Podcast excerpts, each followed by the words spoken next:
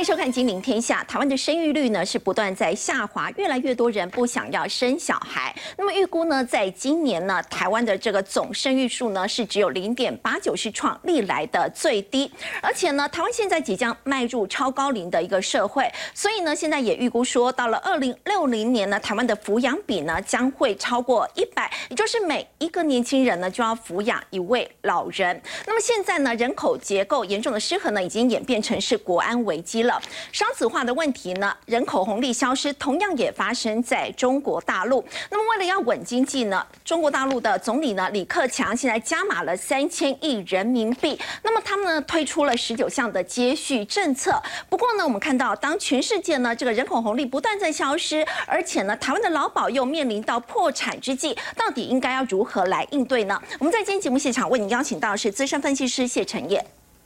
资深媒体人陈凤信啊。前国安会副秘书长杨永明，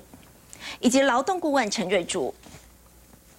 好，首先我们看到，现在全世界呢，其实很多国家人口红利都在消失。我们说到，再过十年之后，还有哪些国家有人口红利呢？整个经济版图会出现哪一些的变化？哦，随着联合国在七月中发布的这个讯息啊，其实大家才发现说。很可怕，为什么？因为人口增长率既然破百分之一，是零点九八哈，那这个数字代表未来经济成长的力道是不是不但停滞，甚至衰退呢？因为如果是这样，这是从一九五零年以后首次低于百分之一，而且甚至我们所看到的这个联合国的数据啊，未来几年成长率持续下滑，甚至会达到负增长。那一旦达到负增长，整个人口数会开始缩减，而这个部分会产生一个最大的影响是什么？随着大家的这个平均余命的一个增长，变成是你有劳动力的年轻人口的结构相对会比较少，却要去负担老年人这样的一个情况，这个势必会影响到未来经济的发展。而这当中，我们最先注意关注到的，当然是一九九零年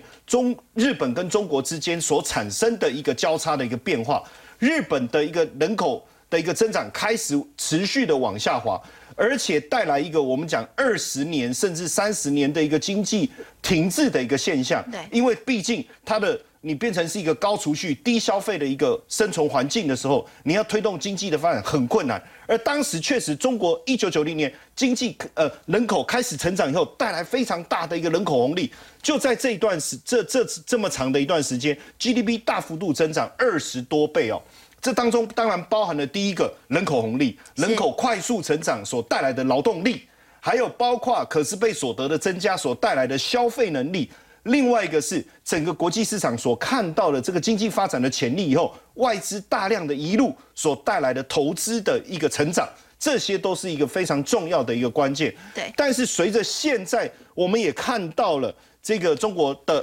这个人口数已经改达到高峰以后，开始。逐逐步的往下走，这几年已经开始逐步的往下走，是，甚至人口增长的速度已经开始缓慢了。那我看到这几年的一个人口排名，第一名当然就是中国，第二名是印度，第三名是美国。是。那接下来我们发现了一个很可怕的一个置换，就是印度将取代中国，这代表什么意思？未来中国的人口这个劳动力的优势不在了，人口红利不在了。再加上外资投资的意愿下滑以后，会不会经济出现停滞呢？那所以从这个地方，我们是不是应该开始去思考，把我们投资的眼光，甚至未来经济成长的一个目光聚焦在印度呢？哦，因为毕竟现以现在来讲，我们可很明显的可以看到这一张图，哈，印度的一个人口成长的力道会持续的一个增强。好，那以目前来看，哦。过去我们刚才讲到，中国它的人口红利让它的经济成长百分之六、百分之八，现在已经没有了，高速成长百分之五、百分之四，甚至百分之三。而现在的经济成长率换到谁身上？你看印度哦，IMF 预估今年经济成长率可以高达七点四，这是一个非常惊人的一个成长力道，比中国的三点三，甚至美国的一点四还更高。那这么庞，为什么会有这么好的一个成长率？当然就是我刚才讲的，第一个人口劳动力，劳动力的丰富资源的一个丰富。第二个人口红利，消费力道非常的强劲。哦，第三个是什么？外资投资意愿的的的这个这个提高。光从一个数字，我跟各位讲，大家一定会昏倒。什么数字？在两千年的时候，印度的指数大概在两万五两两千五两千六。嗯，然后经过了这么长的一段二十年嘛，哈，它的它的这个指数就是一直涨，一直涨，一直涨，涨到最近是六万多。哇，六万多，最高是达到六万两千多点，所以表示印度随着经济持续高度的成长之外，它的股票市场也逐步的大幅度的在增温。这个就代表了一个什么？经济成长所带来的一个丰硕的一个果实哈。嗯，那你看到到二零二七年，印度会从全球第十大经济体。你看，直接要升到第五大了，全球第十大经济体的第五大哦，生产总值可以达到五兆美金。好，那当然这块饼要不要吃？肯定要，因为你第一个人口这么多，人口红利，我刚才讲到的消费力，其中一个最重要的关键是，其实我们过去在看中国，它在整个成长过程中，它一直是采取跳跃式的，也就是说，它很快就进入到最高科技的一个成长。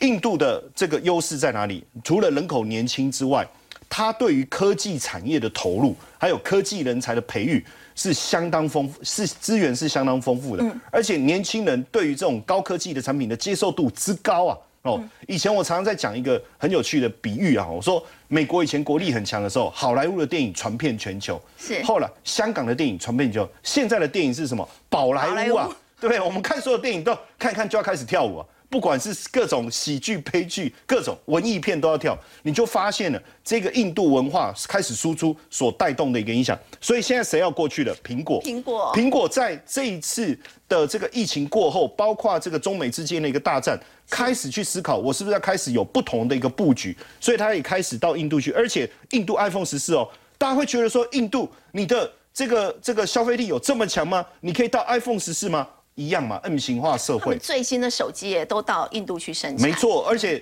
其实过去苹果在印度的市占率才百分之五哦，这这一两年已经快速攀升到百分之二十，你就知道销销售的速度有多快。再来，包括我们看到科技厂的一个移动是洞见观真的。你如果说像这些科技大厂愿意移过去，它自然我们讲肉这个肉重头。其他的漏重就会跟着移动，会叫产业聚落的效应。是，所以谁要过去？Google。其实 Google 很早就过去，在印度设立办事处。那随着 Google 的过去，不论是各种这个我们讲工业设 IC 设计啦，或是软体类的聚落，一定会跟着过去。其 Intel 也很早就过去，在那里设研发中心。包括亚马逊，亚马逊也支持在印度的一个发展。所以我们会发现啊，印度现在在政策上是非常支持半导体的。所以预计二零二一年。好，二零二六年整个半导体相关的一个消费量会达到多少？三千亿美金呐！所以为什么红海要去那边？要去那边设厂？要去那边设半导体厂？其实就是为了拓展印度市场，当然包括。苹果手机的一个生产，这个也是非常重要的。二六年以前的话，就是有机会会变成全球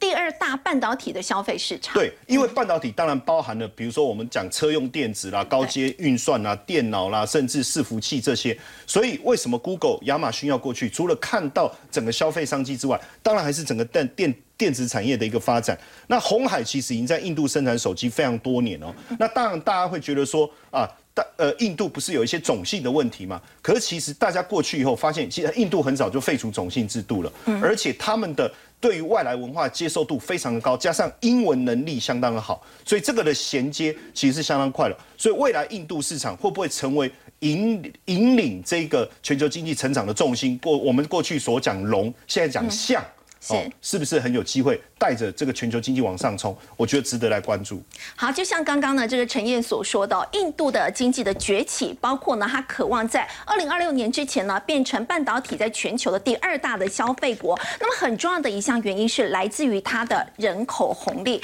而当我们说全世界的人口红利都在消失这样的一个情况之下，中国大陆的情况呢，现在是不是显得更加的严重呢？好，我们来看到这个整理哦，我们看到这张 C G，彭博就提到了，其实。中国大陆呢，面对的不是是人口危机哦，而是人口的灾难。这是彭博的专栏作家呢，叫做弗格森，他引用联合国的这个最新的数字，他提出说，在最佳的状况之下，中国人口预计在这个世纪在结束的时候呢，会萎缩五分之一，而且在最有可能的情况之下呢，在这个世纪结束的时候，中国大陆的人口呢会减少四十六趴，来到七点七一亿人，而且还甚至认为说，在最糟糕的状况之下，人口呢会锐减将近三分之二。其实我们来看到呢，其实中国大陆呢，他们的这个人口的一个成长的情况，其实在去年呢是净增加数呢只有四十八人。当然也说会不会很快就出现负成长的一个情况？而且呢，尤其其实中国大陆在先前呢实施一胎化政策，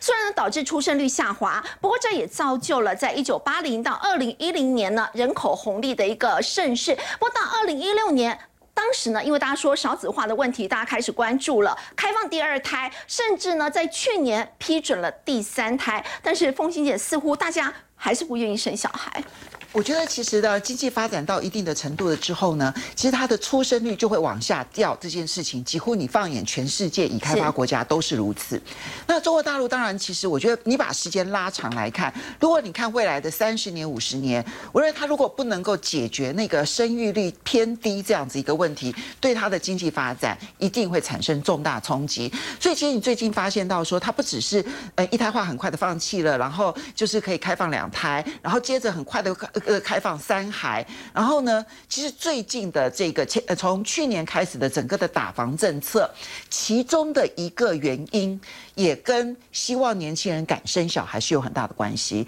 因为如果说你买不起房子，其实是没有年轻人敢生小孩的。他们其实不只是如此啊，到包括就是针对补教的行业，在去年七月的时候，一直到现在，也都跟希望年轻人能够生小孩有关系。好。这件事情呢，就长远了来看，它势必要去解决它，能不能解决？我觉得我们还要再观察。可是呢，我觉得现在就要以人口生育率低这件事情，就判断说，完了，中国的经济要崩溃了。这件事情，我觉得在二十年之内说这句话都言之过早。好，那我之前其实呢看过这个香港中文大学前校长，其实他也是美国的这个 Stanford 大学，他担任了四十年的这个经济学家，然后也是中央研究院的院士，他在国际上面的计量经济学界呢是非常有名的刘遵义刘教授。他写过一本书，里面呢其实很仔细的去评估中国大陆的未来经济发展。他大胆的预言，在未来三十年内，中国大陆的经济平均还可以有百分之五以上的年成长率。他为什么这样判断呢？他里面提到了三个因素。第一个呢，是因为中国大陆虽然人人口确实是在减少，但问题是。它的城镇人口数，以依照最新的人口调查，大概占百分之六十四，也就是说，它的乡村人口还占了百分之三十六。但依照已开发国家的例子来看的话，它一定可以降到百分之十，也就是还有很多的人可以往城镇发展。那么从经济发展的角度来讲，越多的城镇人口，其实就是越多的消费，而它就会成为拉动经济成长很重要的一批主力。好，这是城镇人口所带来的。第二个部分呢，其实就是从劳力密集转为技术密集。你过去的人口红利其实要的就是劳力密集，是。可是你现在你必须要做的是人才密集、技术密集，然后产业也在转型。对，所以你看到有很多新的科技或者新的这种商业模式在美国会成功。其实中国大陆，你看到过去这十几年来，它的创新经济其实有大量的萌芽，独角兽。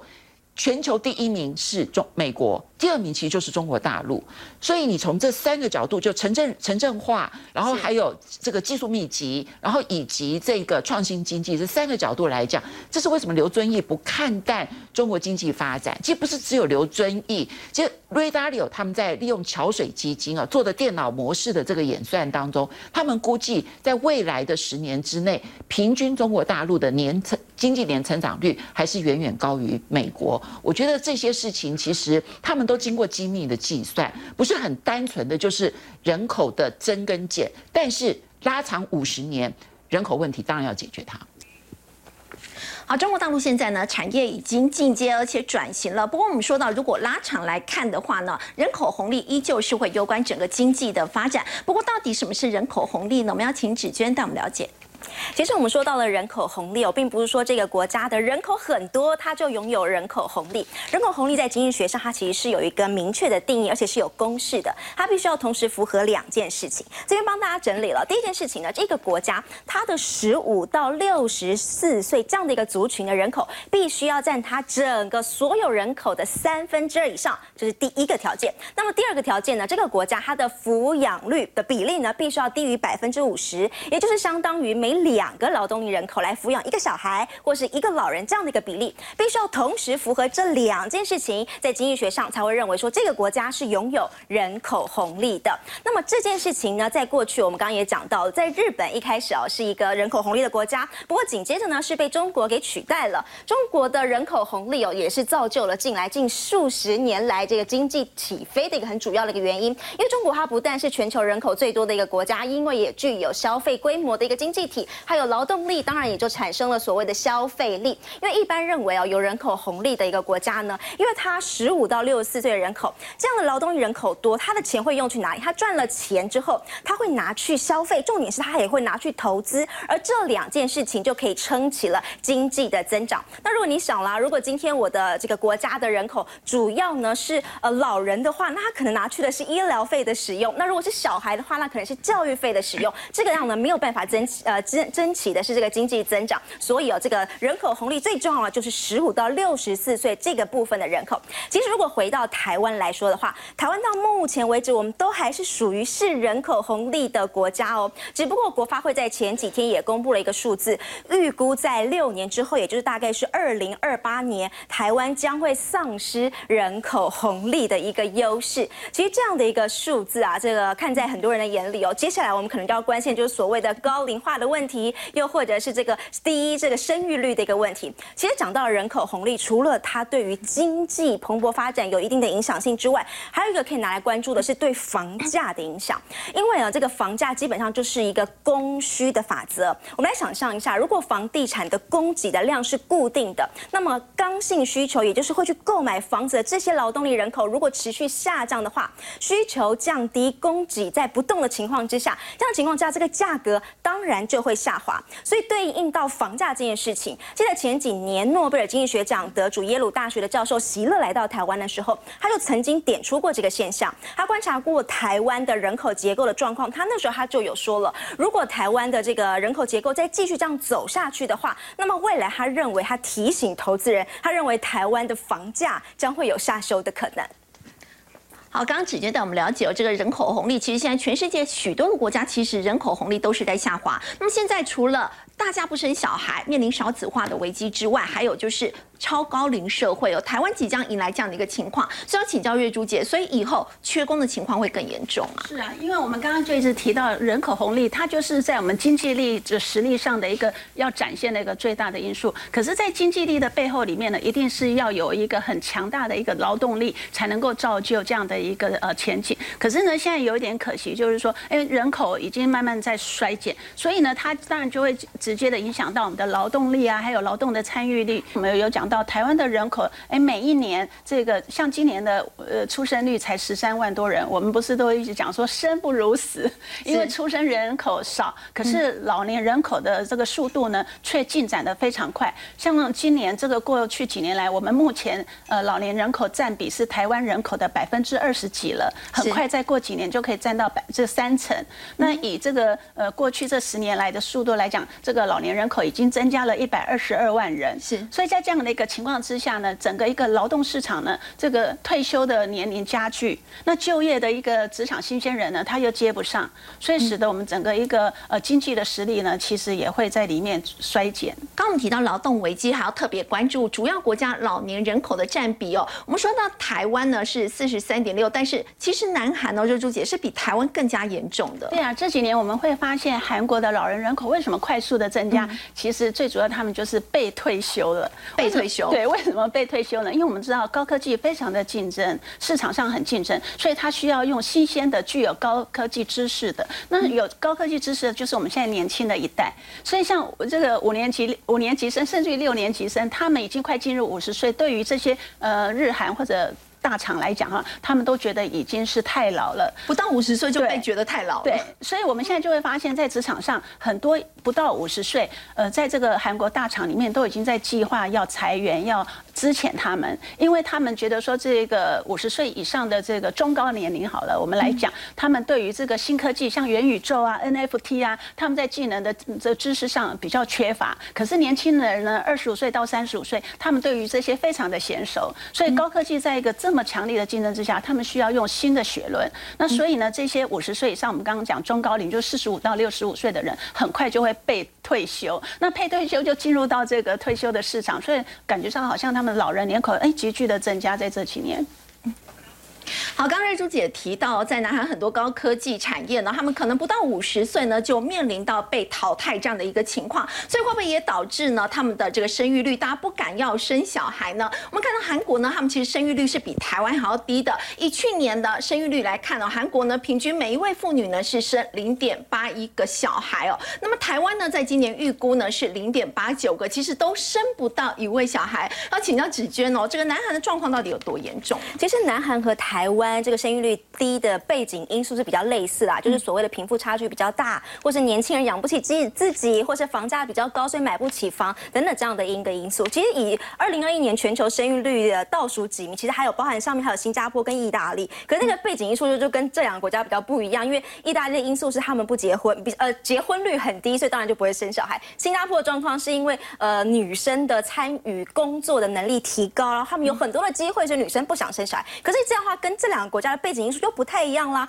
所以如果我们就拿韩国跟台湾来做个比较，如果今天当你年轻人连养活自己都有问题，或者是说你很努力很努力的工作，可是我赚到了钱不够我买房子的时候，我会怎么办？有的时候这个时候投机的心态。就会出来了，因为我我脚踏实地没办法嘛，所以我只能去投机了。那投机好，要么你可能买点乐透，要么你可能当然就会去做一些股票。股票，所以这就发生一件很有趣的一个现象哦，在韩国，也就是在疫情期间的那两三年，呃，因为那时候全球的股市不是全部大涨嘛，对，所以韩国的散户或者你可以说韩国年轻人，他疯狂的去买股票，可是他买的还不是他自己韩国本身的三星，他买的是美国的特斯拉。以美国的特斯拉来说，这两三年他既至少翻了有数十倍以上，可是同期的三星其实也不过涨百分之四十。好，今天如果你是韩国年轻人，你又想要投机，你要赚钱，你要致富，那你会去买谁？当然是买暴利啊，买一个投机氛围比较高的特斯拉。所以这样子，韩国的散户一买，买到了什么样状况呢？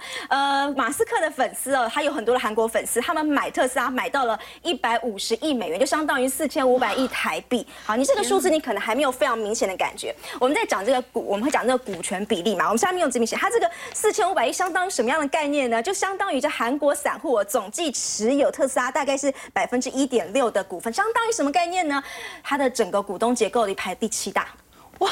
就韩国的散户买到这个特斯拉，相相当于是第七大股东这么多了。对，所以也就是说，他们因为他们呃刚刚讲，因为贫贫富差距很大嘛，所以他要去压这些所谓高风险的股票，所以呢，他们是认为他们是他的财富自由唯一的一个途径，所以他就疯狂的去炒这个特斯拉的股票。他们现在因为要致富，所以他们去炒了国外股票。但为什么到底为什么会走到这样的一个状况呢？也因此哦，这种特殊的现现象，我们之前有讲到，买房子很小很小，或是住在地下室都是韩国特有的现象。现在还有一个特有的一个名词叫做“纸箱老人”。纸箱老人，对，这是什么意思呢？就是说，呃，韩国的老人刚刚讲的很很很早就会被退休，是，但是他们的退休金不够。那退休金不够的情况之下，这边有写到，南韩大约有一半的老年人，他的生活是贫困的，他每个月大概只能够领到二十五万韩元，二十五万韩元相当于台币是七千五百块台币。这样很难在 韩国当然没有办法生活，对，好，所以那他们怎么办呢？那他们就可能只能够去，其实所谓的纸箱老人就是他去做一些资源回收啦，然后再拿去卖。所以他就是呃做了一些资源回收，然后再拿去卖。他这边写的一个数字，其实我看到这资料时候有点吓到。如果他收集一百公斤的资源回收，他只能够换到其实也不过九十块台币。所以他这边讲了，呃，在韩国，呃，大概每一百个老人有一个是靠。拾荒为生的，那到底为什么韩国老人会变成今天现在这样的状况呢？主要有两个原因啊，大家在探讨。第一个原因是他们的老人退休金制度起来的很晚，大概是一九九九年，大概是二十多年前才开始，其实比台湾晚很多。呃，退休金制度因为晚。开始去建立，所以呃，以目前的状况来说，退休族大概有六成他的退休金其实是不够的，嗯，这是其一的因素，就是他们的退休金制度起来的太晚了。那第二个因素呢，就是也是他们的文化背景的问题，因为他们过去他们的观念是，如果今天我是爸爸妈妈，那么我赚的所有的钱，我就是要努力的去让我小孩读书，然后去教育他们，我不会为自己留退休金，反正我赚的钱我就是养小孩。那他们的观念里是，我等我退休的时候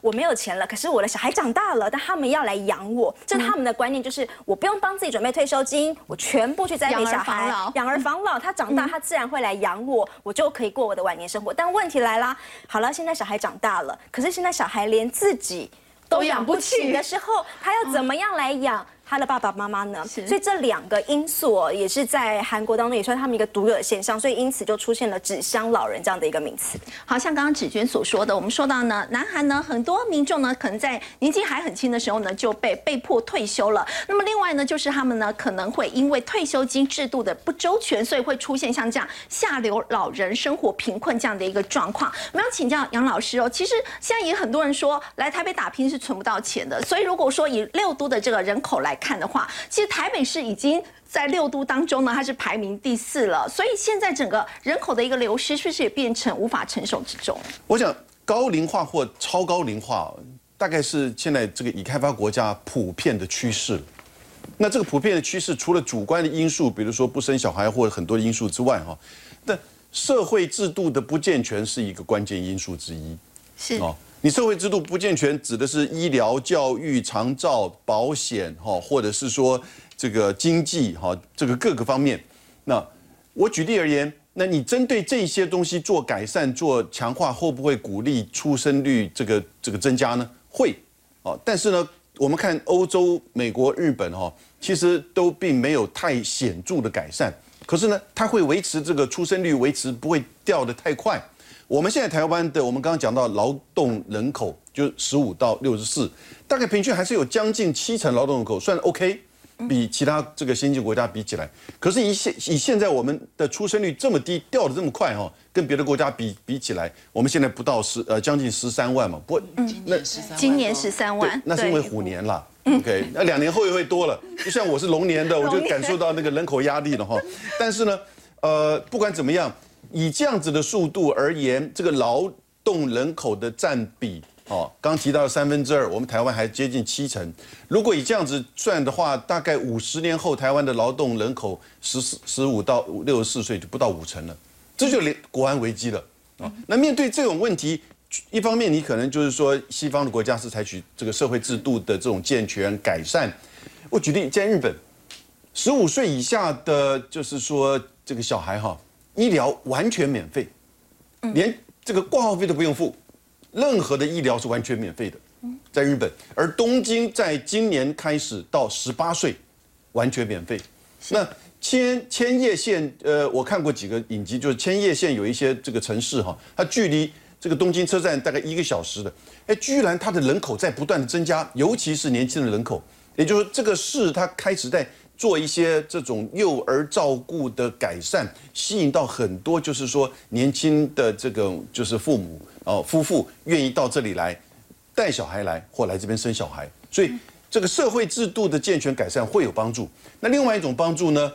呃是用什么移民政策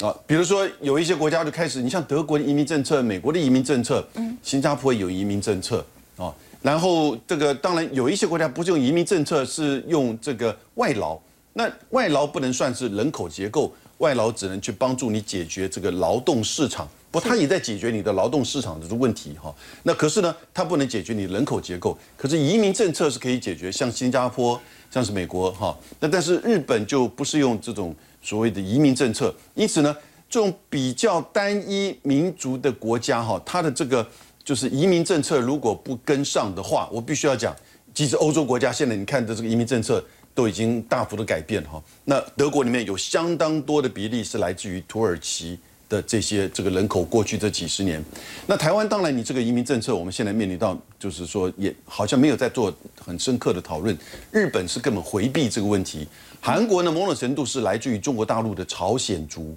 哦，那然后呢，补充他的这个劳动的这个市场。但是以台湾现在必须要面对的是，我们整个社会制度，你怎么样让他去健全，让年轻人有这个意愿，至少愿意去思考，哦，就是说多生小孩，不要整到只是虎年不生龙年生，我觉得那就是被老天决定了。好，的确，我们说到少子化呢，大家都说是国安危机，但是如何从社会制度层面呢去做改善呢，是非常重要。但是台湾还面临一个问题，就是即将要迈入超高龄化的社会，而且更严重的是，大家说退休之后要有退休金，而台湾的劳保呢却面临破产的危机。先休息一下，稍后回来。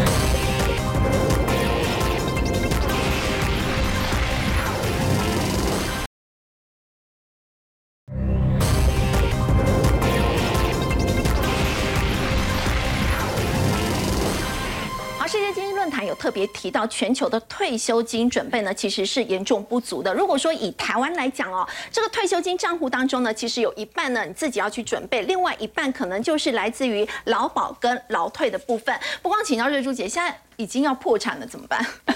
对啊，我们刚刚讲说这个退休金，如果老了没有退休金的话，当然是会很惨的。可是这个退休金真的还也是需除了我们自己要规划之外，也要靠社会制度来保障我们了。那现在呃，过去这几年呢，我们都知道劳保年金就要倒了啊，那是不是是不是是不是真的会倒？那我想我们可以从这个部分来看，就是说刚刚一直讲说少子化。人口红利已经没有了，那我们的劳保最主要就是说，我们在职有工作的时候，我们每个人都会去缴劳保费，所以它就会形成这个水库就会增加。少子化的情况之下，就业的人口少了嘛，那当然参加劳保的人也少了嘛，缴进来的。费用跟钱也少了，基金的累积的速度没有像我们过去二三十年来那么快。那可是呢，我们都知道，现在在支应这个退休金的人呢，就是属于前面二十年的这个啊五年级生啊六年级生以上。那这样的情况之下呢，就会入不敷出。如果我们再来看这个呃劳动部或者主计处，它有统计，我们每一年缴进来的保费，劳保的保费是四千多亿，可是每年要支应出去的是五千多亿。从这么多年开始，像今年就已经短促了八百多亿，明年还会短促一千多亿。那有没有可能以后真的会领不到呢？嗯。嗯，基本上劳保它是一个劳保基金的一个管理的概念。那我们每个人有权利来支应的，一定是你有参加劳保。可是实际上，你你先投保先领嘛，后投保后领。那在这样一个情况之下，最后领领领的快没的时候，那不能支应的时候怎么办呢？当然，你以一个国家政策来说的时候，它不能喊倒啦。不过，我想，如果真的都没有钱可以发的话，只能说停发吧。所以真的是有可能会有停发这样的情况，要要不然的话，这个呃要继续领的人他就没有钱来支应啊，因为缺口太大，缺口也真的太呃太大。那之所以我会讲说停发，就是说我们也可以想到，像过去这个呃县市政府他们在这个呃薪水短促的时候，也是有公务员薪水被停发的这样一个窘境。后来中央政府来啊挹注。那今年呢，因为这个劳工呃保险的这个管理基金里面呢。我们刚过去就讲说，已经过去十年来都已经知道，就是每年都入不敷出，所以去年呢，劳动部它有挹注了两百二十亿。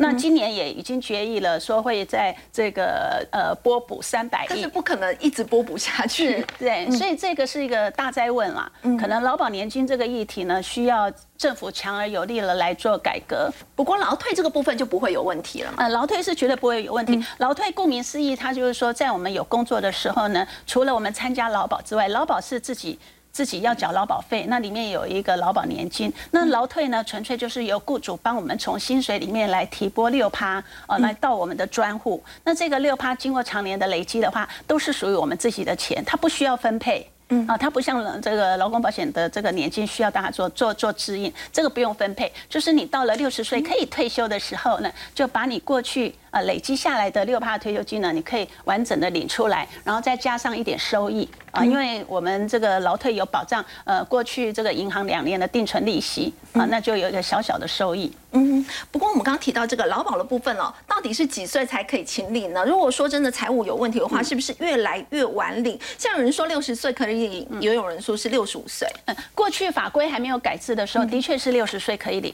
那当然知道劳保年金要倒了嘛，所以他必须要延后。延后让你领，所以延后让你领呢。现在的呃法定是六十五岁，那可是呢每个人的这个生涯规划不太一样，所以当当然他也可以允许你六十岁领。可是你不在法定的六十五岁开始领的话，你想提前领的话，那你要被打折。哦，就呃要被打折。对，所以我们就讲说递减啊，六十岁你可以开始领，那这六十岁呢，你可能就要被递减四趴。啊、那因为你六十岁就开始领了，所以你会被递减二十趴。因为我们法定是六十五岁，所以你马上就少了二十趴。啊，这是非常差了两成呢对对对，你如果要提早领的话，你要牺牲，你会被打折扣。啊，那所以另外当然另外啊、一方面我们也有一个展延的鼓励啊，就是说因为刚刚讲劳保年金就不敷使用，就快要快要见底了、见着了，那所以政府也希望你说，哎，你如果六十五岁，因为我们现在平均每个人的余命都到八十四岁，我们说人生七十才开始嘛，所以政府鼓励你，哎，你如果愿意七十岁开始领呢，刚刚讲每年可以加四趴，那因为七十岁呢，是不是就可以加到二十趴？啊，就说你的劳保年金就可以多了两成，嗯，那这样子这个威力就非常大，所以它的一个鼓励的性质是非常好的。这样的一个鼓励性质，当然就在延缓我们劳保年金建着的窘境了。嗯，不过呢，劳退这一块的话，是可以一次领吗？还是也可以分月领？对，刚刚有讲劳退的退休金是从来自我们薪水的六趴啊，那我们过去也都一直倡议鼓励大家最好相对提拨，因为以投资理财的角度来说哈，你如果相对提拨再加自己的六趴，就有十二趴嘛啊，那这样的情况之下，累积在我们自己的专户里面都是我们自己的，所以你到了六十岁的时候，你可以选择一次领，那一次领的这个总透的金额就是就是非常这个数学问题，反正你过去假设你每个月三千块，一年三万六，十年三十六万，二十年就七十万，就总领回去，加一点点银行的定存利息，这样子，这是可以一次领。那你如果觉得说你不善理财，你可能七十万领回来，一下就被诈骗给。给骗走，或者投资股票一下就，那你就可以选择月领。这个月领的定义就跟刚刚讲的劳保年金的啊月领是一样的。不过这个月领的数额非常少，因为我们刚刚讲，你可能累积下来就那么三五千三五十万而已，所以可能月领呢，可能大概就是差不多三千块左右啊，三千块左右。如果再试算我们的劳保，呃，劳保就是你过去这个呃工作了二十五年、三十年累积的这个劳保年金的话，假设我们以中位数来讲哈，平均大家可以领个两万块好了，再加上三千块，这个所得替代率的一个情况之下，大概就可以保障两万多块的一个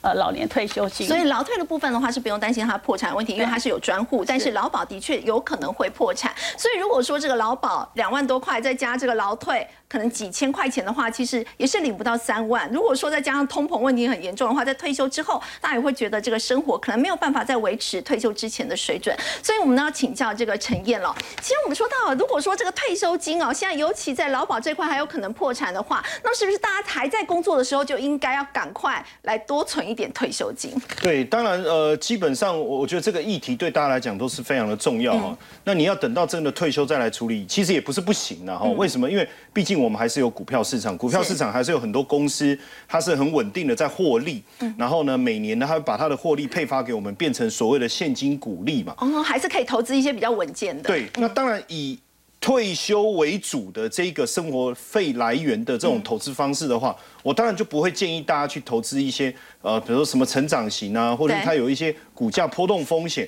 我更在意的是它的获利能不能稳定的，呃，能不能稳定的贡献给我这个固定的收益哈。所以在这个部分哦，其实如果以个股来讲，我我我个人还是比较倾向就是金融股啦。哦基本上如果说呃放眼望去，如果呃连金融股我们都不相信它未来能够持续贡献给我们这个现金股利的话，我还不知道有什么能相信的哈。所以基本上我还是会以金融为主。当然在这这过去虽然说这一段时间大家金融股的表现大家有一些存疑的哈，但是。呃，随着它的股价的这个下跌，反而营造了一个非常好的一个进场时机。对所以这里面我是稍我做了一个排序啊，当然这个是以今天中午的一个价格哈，嗯，呃，那排序的结果，我我个人还是会比较倾向说，因为我觉得这些股票都不会有什么太大的差异，对，所以我会以殖利率为主。八趴对，九我就是会以殖利率为主。那当然以个股为主，有时候会产生一个选择性的问题，因为像我有选择性障碍，那这么多股票，我就想，那我要选哪一个？选哪一个？选哪一个？可能这是一个问题。还有第二个，对退休族来讲，好，他吸因为这个股利是每年领一次，对那我今年领完以后，万一我不小心分配的不好，我上半年就花光了，那我下半年要怎么办？我阳光、空气、水吗？不可能嘛。嗯。所以这个时候其实就会倾向说啊，第一个我可以以 ETF 的方式。那 ETF 的好处是什么？第一个，它帮我避免我过度重压某一档股票的一个问题。第二个，现在的 ETF 都有设计所谓的半年配啊，是或者是季配哦。那至少我我我在这个资金的分配上多一点点弹性。所以呃，基本上我整理这边也是相对目前值利率相对比较好，嗯，它的成分股相对比较稳健。再来一个就是说。呃，都是属于配息为主的啦，因为有一些 ETF 它可能是赚价差的，这个我们就比较呃不是比较不适合这个退休组。那这边呢，当然大家会觉得说，那可是这么多 ETF，比如说我们要怎么去操作？呃，我教大家一个很简单的做法哈，因为基本上呢，如果是呃像这个这个这种纯股型的 ETF，我们比较简单的做法，它很单纯，就是你觉得它的值利率呢达到符合你的标准，哦，符合你的标准，那基本上呢，你就可以进场切入。比如说我以这个呃中信中国高股息为例好了，因为它的值利率算是长期来看都是相对稳定的。那因为最近它配息比较多，看起来值率比较好，所以你要去思考的是，它的价格如果一旦跌到十二块以下。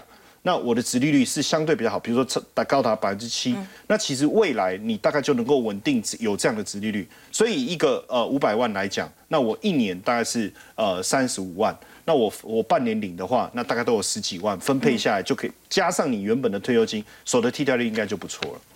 好，我们先休息一下，稍后还要再回来关心的是在中国大陆的经济。为了要稳经济呢，大陆总理李克强呢，他现在加码三千亿人民币推十九项的接续政策，详细内容到底是什么？我们先休息一下，稍后回来。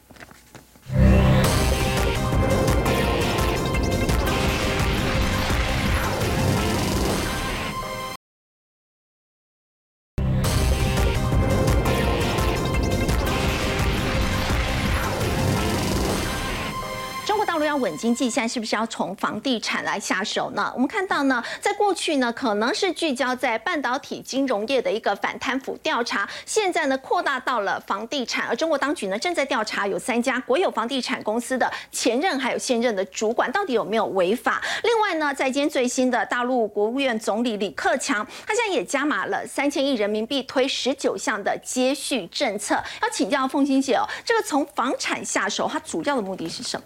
嗯，其实这一次的十九项政策里头呢，我觉得除了有零星的一些政策，呃，主要是面对现在的干旱，可能就是你必须要去对于农业的这一部分要有一些些贴补，因为不然的话农业受伤非常的重之外呢，大概有两大区块呢是比较明显的是他们的主轴。第一个部分是房地产，第二个部分是在电力电业的发展。好，那电力电业的发展就延续我上个礼拜跟大家提的，就是当你在这几年连续三年都因为再生能源，然后老天爷不作美，可能是太阳能的问题，可能是风力发电的问题，可能是水力发电的问题，它就凸显出来。如果说你大力的发展再生能源作为你的新的能源的来源，而没有更多比较稳定性的这一个能源的来源的话，你可能会使得你自己的电网过于脆弱。我觉得这一段期间，其实中国大陆可能在调整它的能源结构上面，所以在这一次的十九项里头，它有一部分的。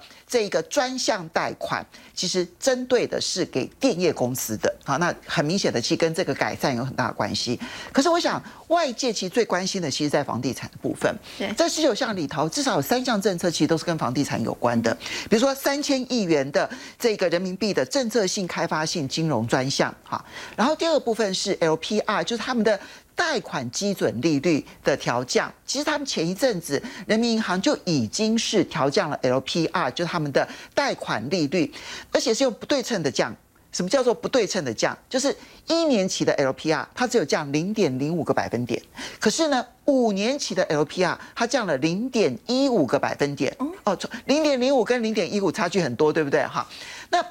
怎么解读？很简单，因为一年期它大概比较短期的融通，可是五年期是跟房地产直接连通的，所以我让房地产的贷款降的速度很快，可是呢，我让这个短期的融通降的速度比较慢一点，嗯，所以那个抢救房地产的部分是非常明显的。那第三个比较明显的政策是允许地方政府一城一策，就每一个城市，你针对你要抢救房地产，你可能针对这里面量身打造，其实。在，我觉得这个是一个它不是一个领先的政策，它比较是一个落后整理的一个政策。是因为如果你去看中国大陆七十大城市，琳琅满目，有的可能是比如说针对这个首购啊，然后我如何的放宽，然后有的呢是针对说，比如说有一线城市，他们很严格的是你必须要在这个城市要有户籍，或者是你的社保必须要满多少年。现在这个部分都已经陆陆续续在放宽，就连上海都在放宽。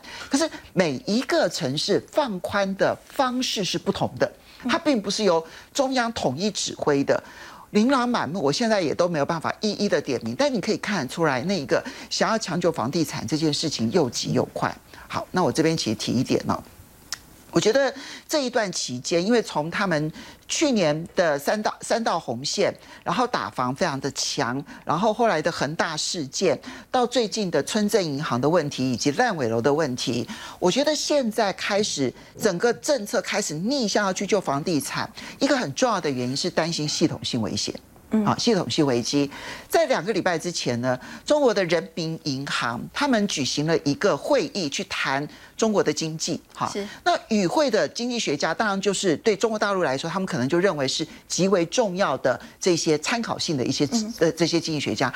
整个与会的。异口同声都说，其实稳定房地产是现在当前最重要的任务，因为你稳定了房地产，你才能够稳住系统性的金融危机。嗯，你不会把这一些就是嗯少数的烂尾楼扩大成为。大规模的金融危机，所以我觉得他们现在不是要抢救房地产市场而已，重点是不能够让它发展成为系统性金融危机。这就是观察中国大陆在这一段结构转型的过程当中能不能平稳过渡很重要的一个因素。至于查贪腐，其实我我觉得当然其实很多用政治解读，但是坦白说，你其实仔细的观察，你就会发现村镇银行的问题、烂尾的问题里面没有贪腐嘛。如果你不去抓的话，我认为他根本就会政权不稳定，所以要去抓这件事情，然后让老百姓觉得说。哇，这个烂尾楼，这个造成了这么大的损失，至少要有人负责。我觉得比较像是这样子的一个发展方向。好，的确像上凤欣姐所说的，中国现在要稳经济哦，那么从房地产呢来下手。不过呢，我们稍后会要特别关注的是，台湾呢在明年的这个国防预算呢，为什么突然一下子呢往上提高了超过一成呢？我们先休息一下，稍后。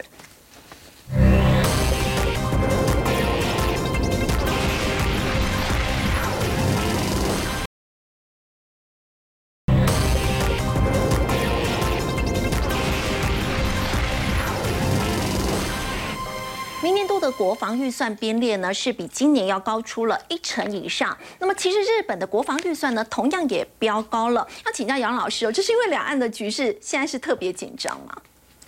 呃，我们今天的这个记者会啊，他说一百一十二年度的这个整个中央的预算，其实增加了大概四千多亿，大概有增加百分之二十，达到两兆七千一百九十一亿的税出哈。那这里面有这个五千八百六十三亿。的是国防预算，那相较于去年是增加了一呃七百一十六亿，所以成长大概是百分之十三点九。是，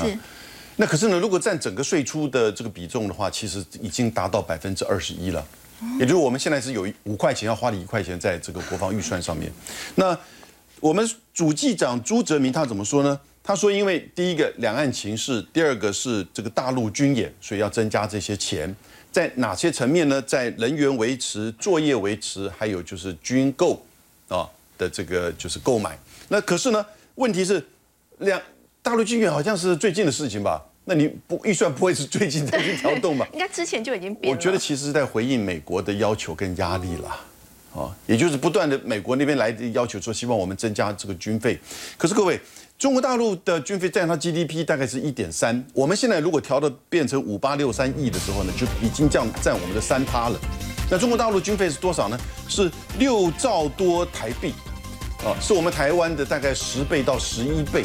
所以你要去做两岸的军事竞赛，当然是不太可能。可是呢，也的的确确在这种压力之下，以及在两岸情势，那这样子军备的增加，其实是有它的这个需要。可是呢，你真正的能不能够达成两岸的和平以及台湾的安全，这又是另外一回事，不是单纯只是从那个国防预算这个角度来看，有时候国防预算反而会凸显了两岸的军事竞赛的这种就是说紧张的程度。让双方的那个关系更加的紧张。是，也就是说，其实，在人员，那我们现在人员是这个陆军的专班找不到足够的招生，